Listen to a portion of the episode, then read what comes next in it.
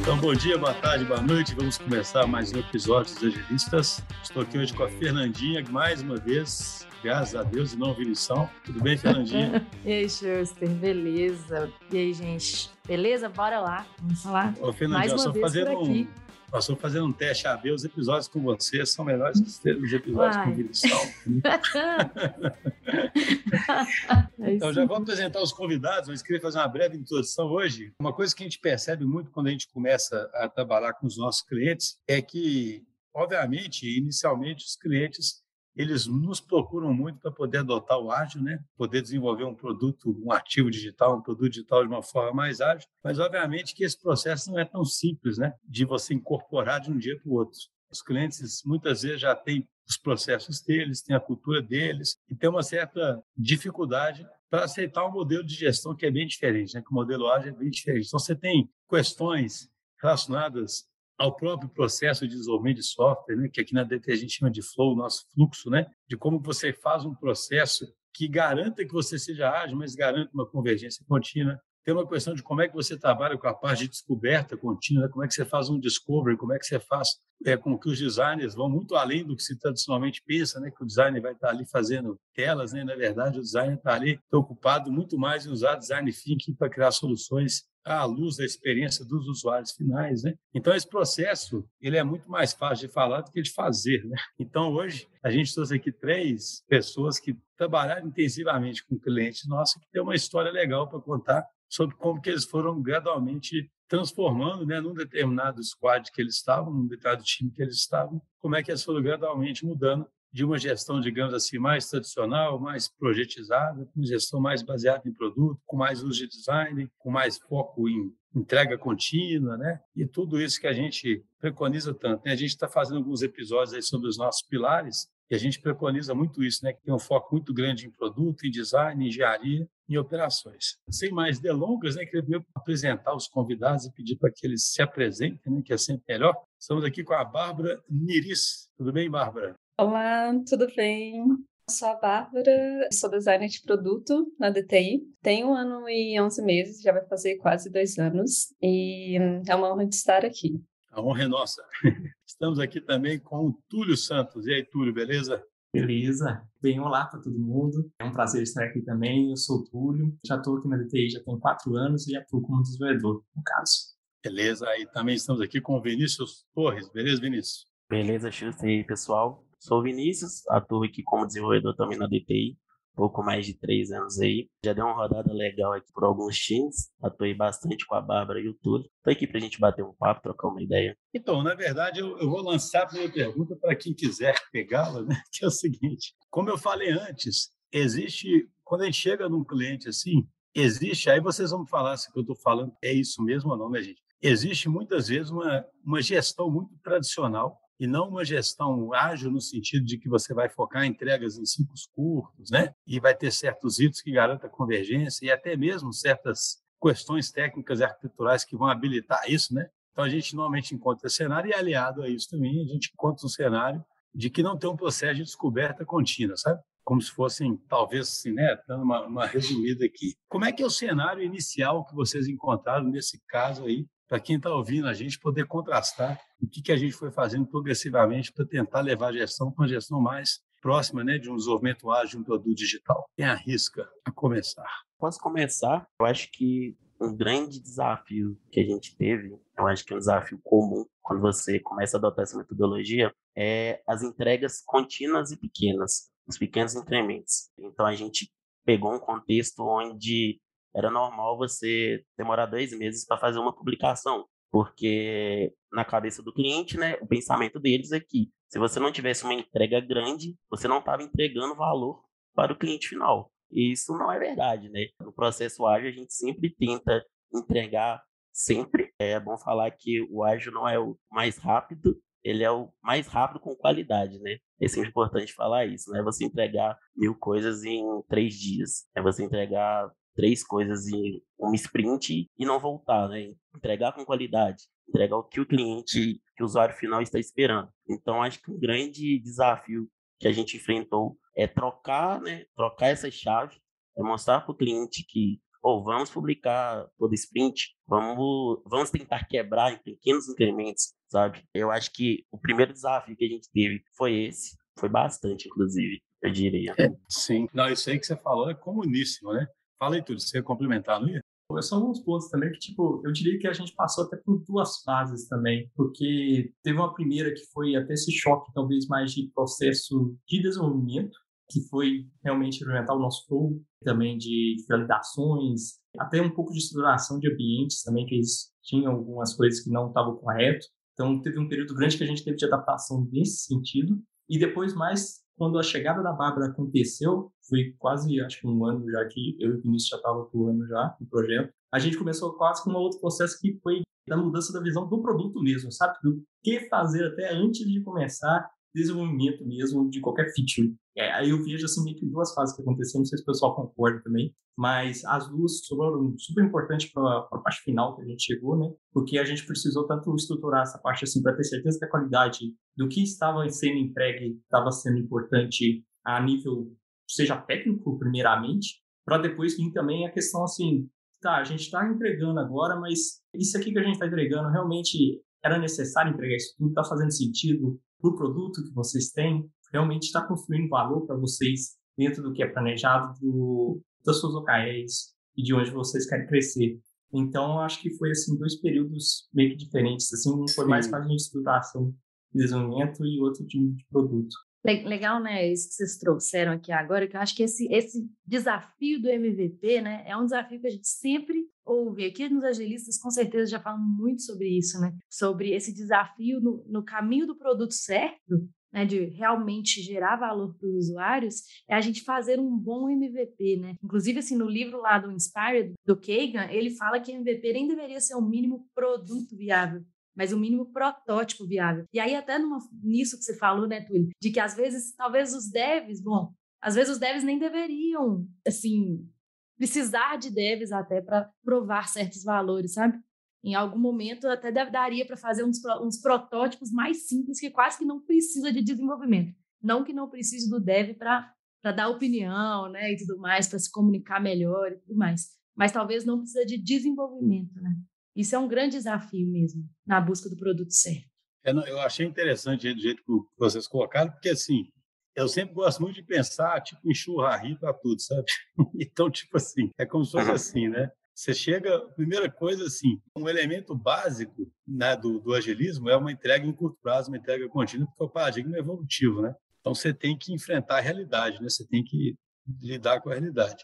Só que o que eu achei interessante, poxa, no primeiro momento, ainda que o time seja orientado a escopo, e aí você não sabe nem se esse escopo está gerando valor, que é o cenário que já vou colocar a Bárbara na conversa, mas é o cenário que ela se deparou. Nesse primeiro momento é como se fosse assim: olha, tudo bem, nós vamos quebrar o escopo em pequenos pedaços, ainda vamos, não vamos ter a certeza total se aquilo gera valor ou não gera valor, mas vamos habilitar a esse time a entregar pequenos pedacinhos. Porque isso envolve mudança de processo, igual vocês falaram, a gente pode falar mais sobre isso. Isso envolve mudança de arquitetura, né? DevOps, seja, como é que você viabiliza essa entrega, né? é, em pequenos pedacinhos. Só que aí tem essa outra grande questão, né? Beleza, eu estou entregando pedacinhos, mas esses pedacinhos geram valor? De fato, são os pedacinhos que eu deveria estar integrando? E aí, Bárbara, como é que foi? Você chegar, o cenário é esse, você se deparou com um time que já entregava contínuo, mas sem ter essa convicção ou as ferramentas necessárias para saber se está gerando valor? Então, no cenário que eu cheguei, estava bem estruturado por essa questão de, de escopo, né, de entregas contínuas, só que muitas vezes o, o valor não era, tipo assim, as entregas não eram bem acompanhadas, assim. Então, a gente tinha então esse fator, e nesse mesmo contexto de escopo, o campo do design era visto mais para criar telas, apenas fazer as telas conforme os escopos e tudo mais. Então, foi desafiador também incluir os processos de design junto com os processos ágeis lá também, por uhum. conta também desse fator. Mas quando eu cheguei e deparei com esse contexto, né, o primeiro passo foi assim analisar de fato o contexto que a gente estava, e em cada pequena, vamos dizer assim, brecha que dava, incluía ali um pouco da visão de produto e design, por exemplo. Vou citar aqui uns exemplos, né? Por exemplo, na DTI a gente tem um rito de cheque de saúde, de processo de design e produto, e na época esse cheque era feito só com pessoas designers. E eu tô assim, não, acho que não é bem por aí. Aí eu peguei a mãozinha de todo mundo, inclusive da própria pessoa cliente, e chamei todo mundo junto para conhecer os processos, para entender, para trocar uma forma de conhecimento ali. Senão, o design sempre ia ficar só criando telas conforme escopo e a questão de geração de valor também continuaria assim desconhecida. Então, ali eu já trouxe então o time para perto dos processos e sempre quando eu podia incluir alguma coisa, alguma ação dentro do escopo, eu já incluía. Por exemplo, a conversar com usuários, a gente já está tendo tempo sem, sem fazer discovery, aí falava o que é discovery em si. Então, nesses pontinhos aí, eu sempre já busquei, já incluí, para não ficar também refém né, do escopo. E também entrei com a mentalidade também que não é só chegar e, e, parar tudo e vamos fazer e vamos tipo colocar a casa de cabeça para baixo e fazer tudo não é bem assim. Então foi bem passo a passo sabe? Oba, eu gostei demais assim da história que você contou porque a gente defende muito que a mudança tem que ser uma mudança gradual né? Tem que ser tipo uma mudança a gente fala aqui que é o, é o café com leite né? E você fez uma coisa que eu até brinco com os designers que muitas vezes os designers que são os que defendem a empatia, eles não têm empatia, sabe?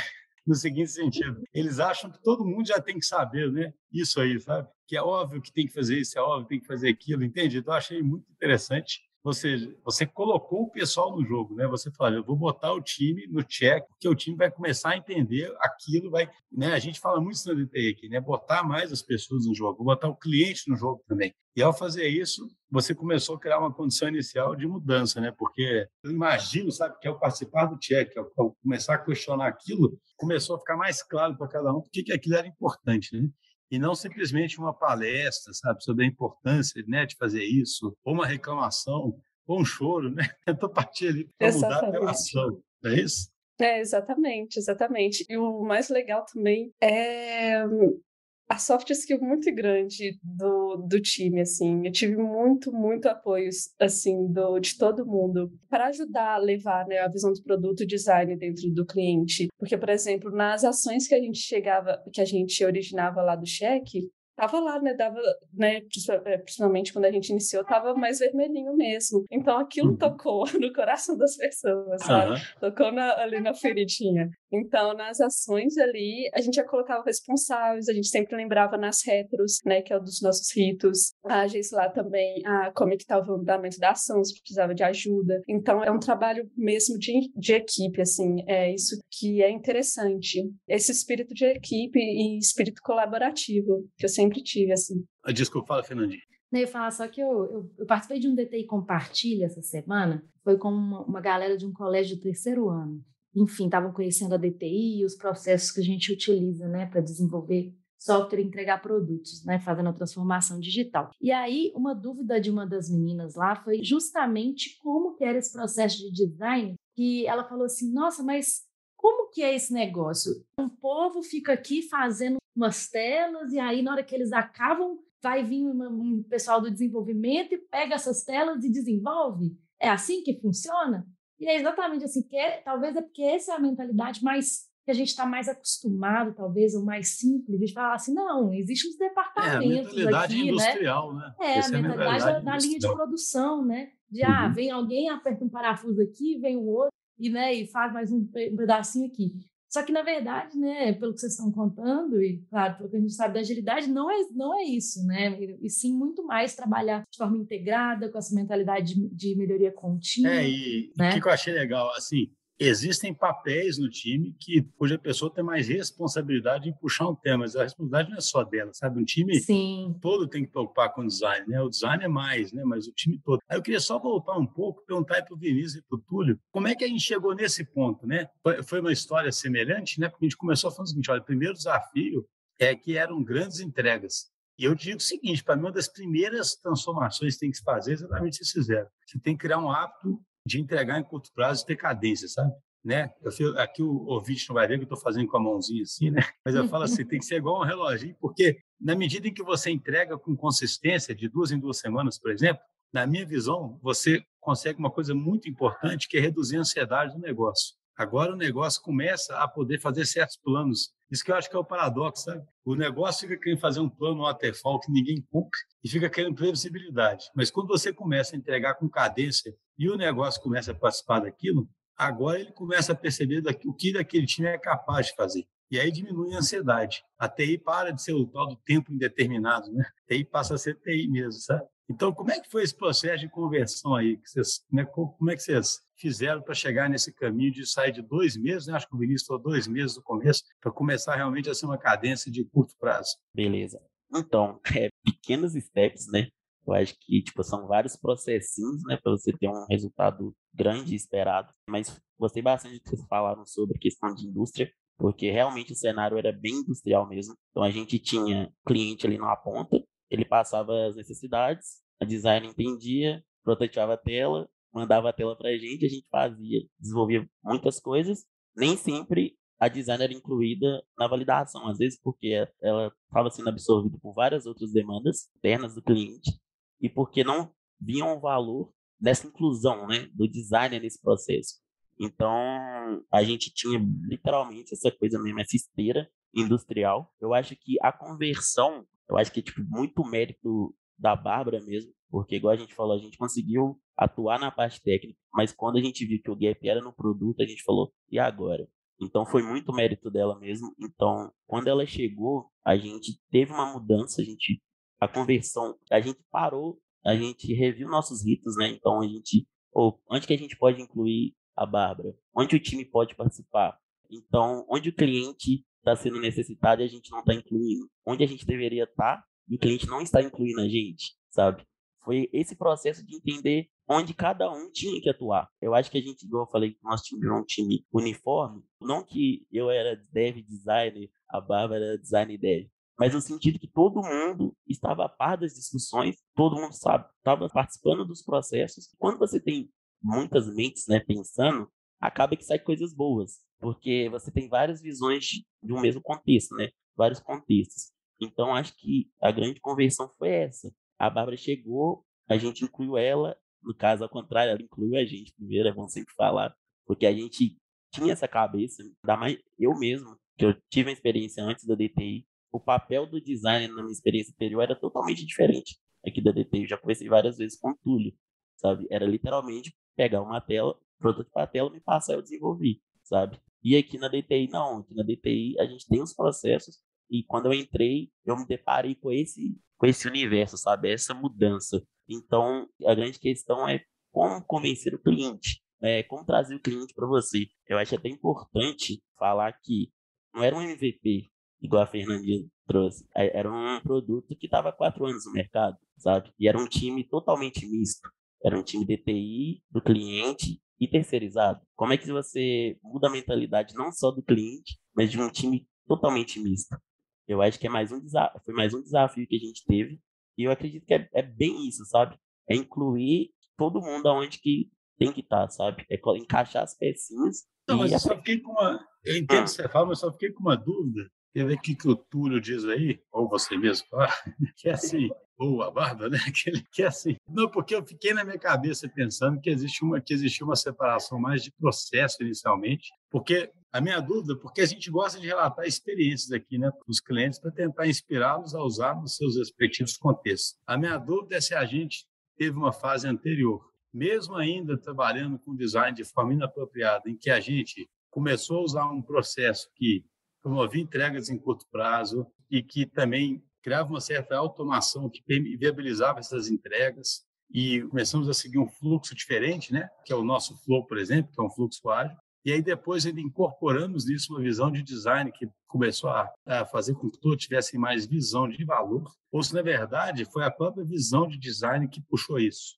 Eu acho interessante, né? porque tem mais de um jeito né, de fazer as coisas acontecerem. Né? Às vezes você fala, olha, no dia em que começamos a ter uma visão de design, começou a ficar claro o tipo de valor que a gente podia entregar em curto prazo, e ao ficar claro o valor que a gente podia entregar em curto prazo, ficou mais viável fazer pequenos incrementos. E aí não seria o churrasco, igual eu falei antes, né? seria puxado pela visão de valor. Como é que foi, assim? Quer pegar isso aí tudo? Eu posso falar assim, mas na minha visão foi essas duas fases separadas. Eu não sei se o Vinícius, é, a Bárbara não estava presente tanto nessa parte dele, mas o Vinícius concordar, mas a gente teve uma situação realmente a nível DevOps, é, principalmente, que a gente teve que mudar um bocado do pipelines para automatizar mesmo esse processo de liberação né, das releases e validação muito mais facilmente para deixar mais rápido né, esse processo de entregas. A gente teve também a mudança de operações para conseguir ter esse processo de qualidade melhor, né, do, tanto do desenvolvimento quanto também de validação novamente. E a gente também teve até um pouco de tentar também jogar o cliente também um pouco mais próximo com a gente, né? Porque isso foi um processo que, tipo, foi mudando bastante com o tempo, mas começou com certeza muito distante, sempre assim, só chegava a gente quer o escopo tal, e é isso, nem, nem sabia qual era o problema realmente que estava tentando ser resolvido com aquilo, e com o tempo a gente conseguiu fazer um pouco mais para conseguir entender esses insights, pelo menos. Eu acho que isso aí foi realmente assim, com o tempo, não digo que acho que até a Bárbara ou menos chegar, a gente não conseguiu entender muito o que, que eram os problemas que eles estavam tentando resolver, mas a gente já conseguia pelo menos ter insights de onde que eles estavam tentando atacar e não ser uhum. simplesmente esse é o escopo e aqui é o que tem que ser feito, basicamente. Mas, sim, é, antes da Bárbara chegar na minha visão, a gente já tinha, pelo menos, essa parte operacional bem mais concreta, bem mais feita para conseguir entregar, basicamente, aquele sprint. A gente não precisava eu vou te fazer mais uma. Não, desculpa, fazer mais uma pergunta, é só um comentário que eu não canso de uhum. achar incrível isso, né? Como é que a gente tem que lutar para poder descobrir o problema, né, cara? É uma coisa impressionante.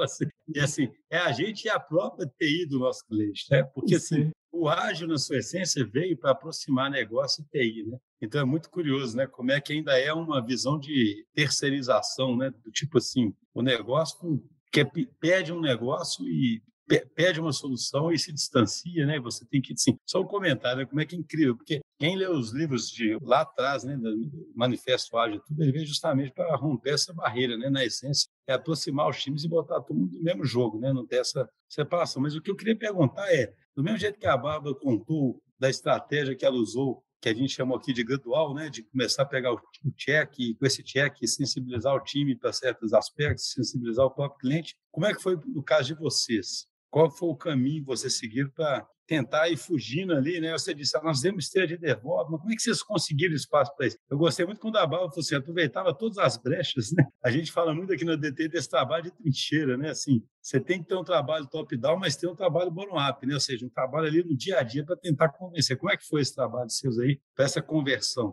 Cara, a gente precisa mostrar, né? A gente sempre tem que mostrar o valor. O cliente tem que ver, né? Ver para crer. Então, a gente chegou, a gente não tinha muitas métricas. A gente pegou um produto que estava um tempo no mercado, produção, com alguns bugs, mas que na cabeça do cliente funcionava, né?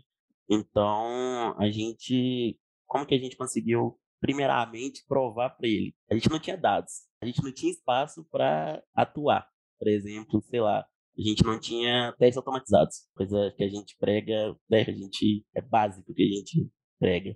Então, como que a gente pode implementar isso se o cliente não dá espaço? Cara, é assim que era assim que a gente tinha um tempo. Pô, terminei sprint e acaba uma sprint um dia antes, sabe? E querendo ou não, isso motiva a gente, tá? Acho que, é, acho que o Túlio pode até completar. É... Não, fico assim, emocionado com esse depoimento, né, Porque eu acho isso bonito, sério. Sim, é, é, é, bem isso mesmo, sabe? Então a gente, cara, terminamos sprint quinta-feira e era sexta-feira. Pô, não vamos atuar em nada de negócio vamos procurar uma coisa técnica, uma coisa arquitetural, é, vamos implementar o sonar. É, não vamos fazer mais feature, né, por exemplo. Ah, vamos isso. adiantar uma feature, vamos começar Sim, a é... trabalhar em DEP técnico, em infra ou em risco, né, alguma hum. coisa que está... Porque a sprint é o combinado, né? Então a gente entregou o combinado. A gente fez o planejamento, entregamos até antes e, pô, vamos atuar em alguma coisa. Então era sempre assim. E a gente ficava motivado por isso. Então, eu lembro que a gente colocou App Insights, a gente colocou teste automatizado, Sonar, então, o que, que é o App Insight? Só para o nosso ouvinte. É, só para contextualizar. Não, é, aqui nós é... não estamos no Entre a Chave, nós estamos no Sim, pessoal. Mas o App Insights é uma ferramenta da Microsoft para monitoramento de aplicações. Então você consegue, consegue ver desempenho, quantas requisições que o, a sua aplicação fez em determinadas rotas. Então, não é o ideal para você ter métricas, mas era o que a gente tinha. É o Mas que é a gente começo, conseguia. Né? Uhum. É o começo, justamente. Então era o que a gente conseguiu. Ou seja, o pessoal operava totalmente às cegas e vocês começaram a mostrar as possibilidades, né? Como se fosse isso, né? Justamente. E aí, Então, e aí depois disso, desculpa, Vinícius, pode Não, terminar. tudo bem, pode falar. Eu ia perguntar só se depois disso vocês conseguiram que o cliente visse valor nesses débitos, nessas dívidas técnicas aí que vocês estavam corrigindo né, do produto, para conseguir de fato colocar isso, por exemplo, dentro de uma sprint, ou ainda não?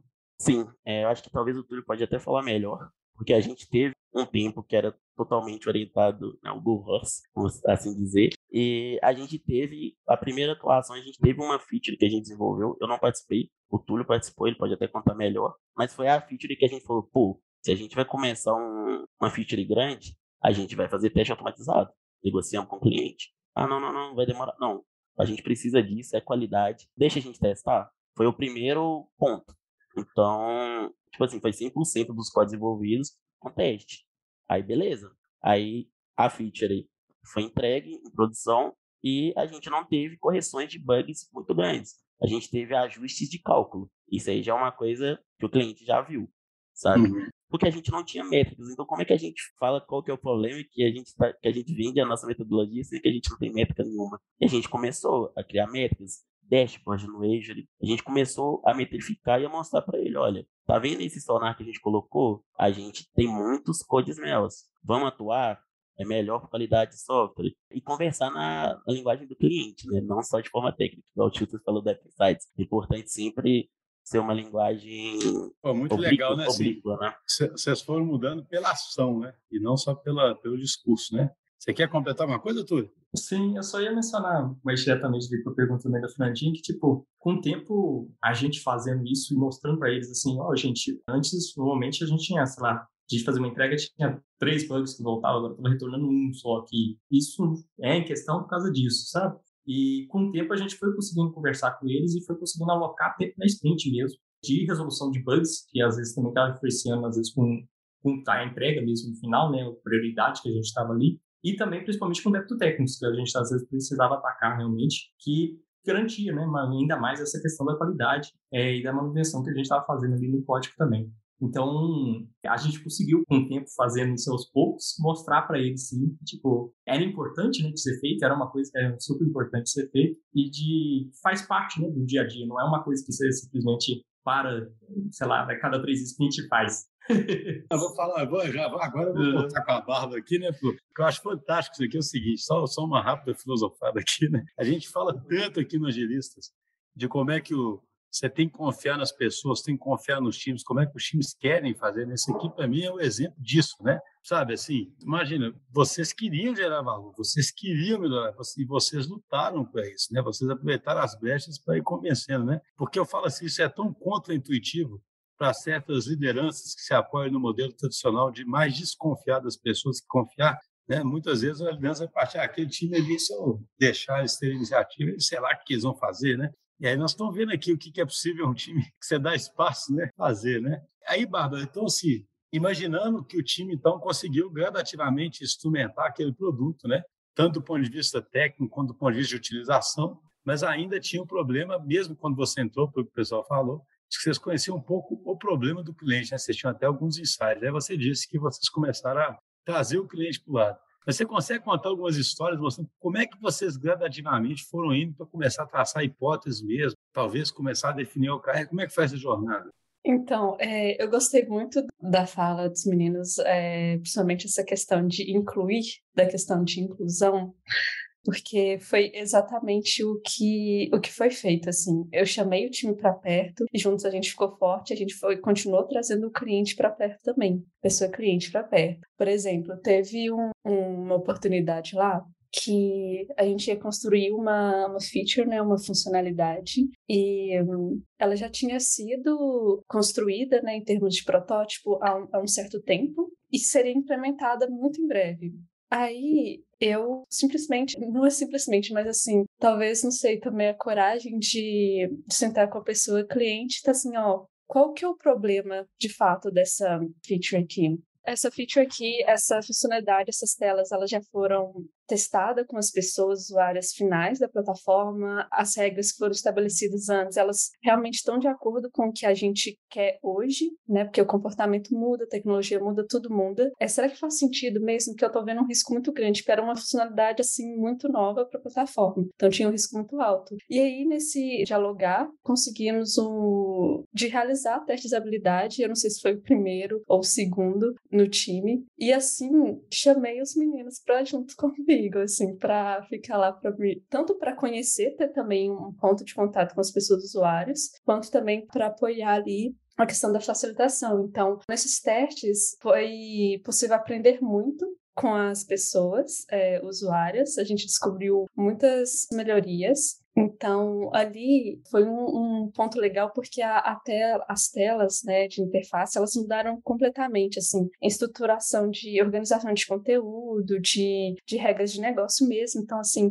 foi um, um case de muito sucesso, assim, tanto que a gente conseguiu fazer depois, chamei os meninos de novo comigo, assim, então essa questão de incluir sempre tanto o time quanto o cliente foi muito, muito benéfica, então, assim, já conseguimos ir plantando a sementinha ali de entrega de gerar de valor, dessa importância de, de fato, ali ter o contato, né, com as pessoas que usam a plataforma, tenho também nessa própria feature, por exemplo, que ela foi, beleza, a gente conseguiu fazer em tempo muito curto também. É importante aqui sempre lembrar que a, a questão da adaptação porque tipo assim teve que se adaptar mesmo na sprint eu fiz bem assim bem de forma bem objetiva né? Porque por exemplo a gente tem a, uma metodologia chamada design sprint né? Que é um processo que ele envolve cinco dias por exemplo. Nesse caso eu readaptei esse processo não, não dava tempo de fazer nesse tanto tempo a gente conseguia agenda. Então readaptei os processos mesmos né? E com a ajuda do time conseguimos passar por esse processo. E por exemplo teve essa etapa do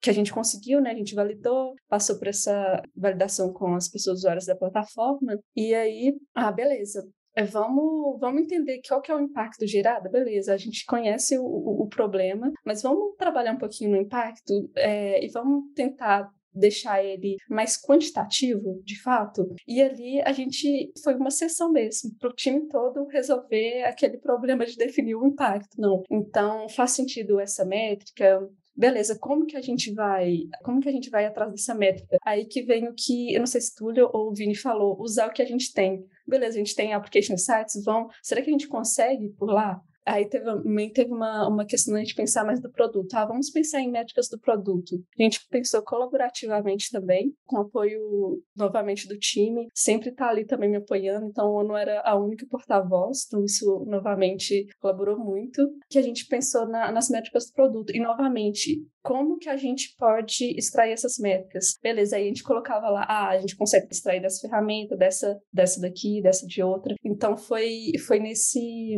processo, assim. Não, fantástico. Assim, nós estamos chegando ao final aqui do nosso tempo, mas assim, para mim, eu, eu sempre gosto de tentar fazer uma síntese no final, sabe? Eu diria assim, sabe? Eu acho que esse caso é um caso muito legal, que mostra como é que um time pode, de forma pragmática, conseguir tangenciando o que é possível e mudar o cenário, sabe? Que é uma coisa que a gente defende tanto, né? Eu sempre brinco aqui para quem conhece o Vinição, falo que tem que ter um inconformismo vinissônico, né? A gente tem que procurar mudar as coisas e foi isso que vocês fizeram, né? Aproveitar um espaço para fazer teste automatizado, adaptar um design sprint, sabe? Eu falo assim, isso tudo para mim mostra empatia, porque não adianta chegar com uma técnica teórica perfeita, sabe? Ou querer uma compreensão imediata de um cliente que nos contratou justamente porque está no processo de mudança também, né? Se, se, se não fosse isso, né, já estava tudo resolvido, né? Claro, existe o outro lado ainda que é gerar valor com o próprio produto, mas existe o lado dessa mudança cultural, né? Então, acho que a primeira, acho que grande experiência que a gente pode compartilhar, que vocês contaram para a gente de uma forma muito legal, é como é que dá para você não se conformar e fazendo pequenas mudanças e botando todo mundo no jogo, né? todo mundo no mesmo jogo, você vai criando um ciclo virtuoso. E a outra é, coisa para mim é para as lideranças aquele clamor que a gente sempre fala aqui, dê espaço, né?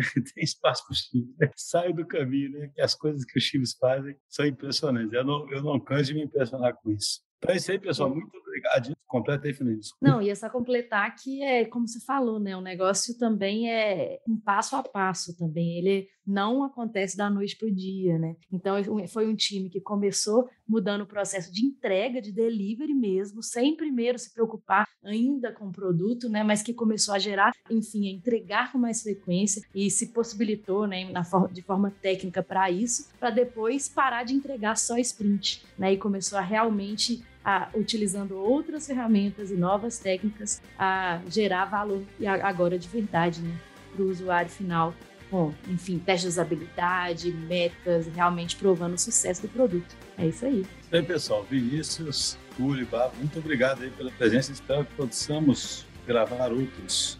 É Prazer, Schuster. Prazer, Fernandinho. Valeu, pessoal. Valeu, Valeu gente. Obrigada.